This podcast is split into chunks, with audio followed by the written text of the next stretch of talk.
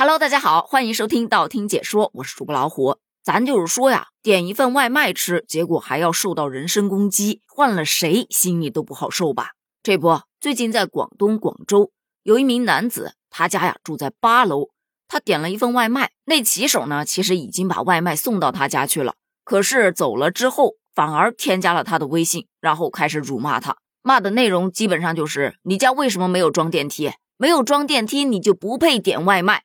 随后还说你小心点儿，别吃太香。忘记提醒你别吃那么快了，吃个外卖就觉得自己很高大上了。这外卖员这么一说，谁还敢吃外卖呀？什么小心点儿，别吃太香，就让人觉得你是不是在上面做什么手脚了？所以该男子最后外卖也没吃成，反而还受了一肚子气，于是就向平台进行投诉。截止目前，据说投诉还没有一个回复，但是网友却吵翻了天。有人站在用户的角度就说。这个骑手，你可以不接单呢。既然你接了单，你就应该要按照顾客的要求，不管他是住在八楼还是住在八十楼，你都得送。哎，我就纳闷了，外卖员不就是送外卖吗？有好送的，自然也有不好送的呀。每一行都很辛苦。你既然这么矫情，你就别干这行了吧。当然，这个事儿也有站外卖员的，说没有电梯的话，八楼真的是太高了。有些外卖员呢都是女性。本身体能就不是特别的好，这要是遇上米啊、油啊这一类的比较重的外卖，你这八楼让人家怎么扛啊？说到这儿啊，我其实是有两点疑问的。其一，国家好像规定在七楼以上就必须要安装电梯了吧？当然，不排除有一些老的小区它真的就没有电梯，所以这个锅房产开发商是不是要扛一半呢？其次，对于外卖员来说，你外卖都已经送上去了。苦都已经吃完了，何苦再来搞这么一出呢？当然，可能骂完了之后心里头是爽了，但是还得挨一份投诉，而且素质这俩字儿啊，直接被抛到九霄云外去了，划得来吗？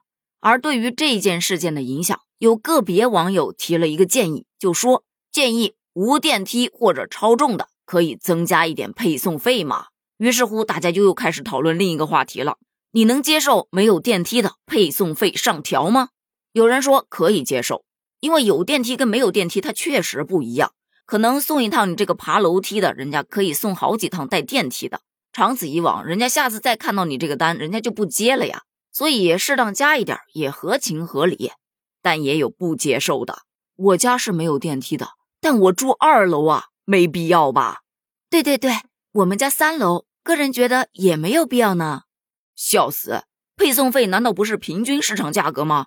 那我自己下楼取的，怎么也没见你减少配送费呀？对呀，凭什么不是有电梯的下调配送费呢？这么一想，这会不会是外卖公司新的涨价由头呢？其实大家的考虑也有道理哈，但这个事儿对于我来说无所谓，因为我一般点外卖就有这么一个习惯。如果说它配送费加起来太高了，我情愿扛一扛不点。所以如果他真的要涨配送费的话，我觉得我应该还可以省下不少的钱，而对于这一个事件来说，我个人的看法是，八楼不八楼的，加不加配送费什么的，这都不是重点。说白了，外卖员也是一个普通的职业，跟我们日常上班其实也差不多。可能我今天的工作很简单，一会儿就做完了，但是我明天遇到的工作也许会很困难，需要很长的时间去做。我相信大家应该不会因为今天甲方给的要求特别的困难，就去把甲方拉过来骂一顿吧。就算真的想骂，一般也都是在心里面骂了，对吧？再说了，这个外卖员确实骂的有点过分了，影响人心情是个小事儿，你给人留下心理阴影，这位先生他以后还敢点外卖吗？不要因为你一个人而让大家对外卖员这个职业产生质疑。如果有一天大家都不点外卖了，这个职业也就没了。素质确实是个好东西，该有还得有。对此，你又是怎么看的呢？你能接受没有电梯配送费上调吗？欢迎在评论区留言哦。评论区见，拜拜。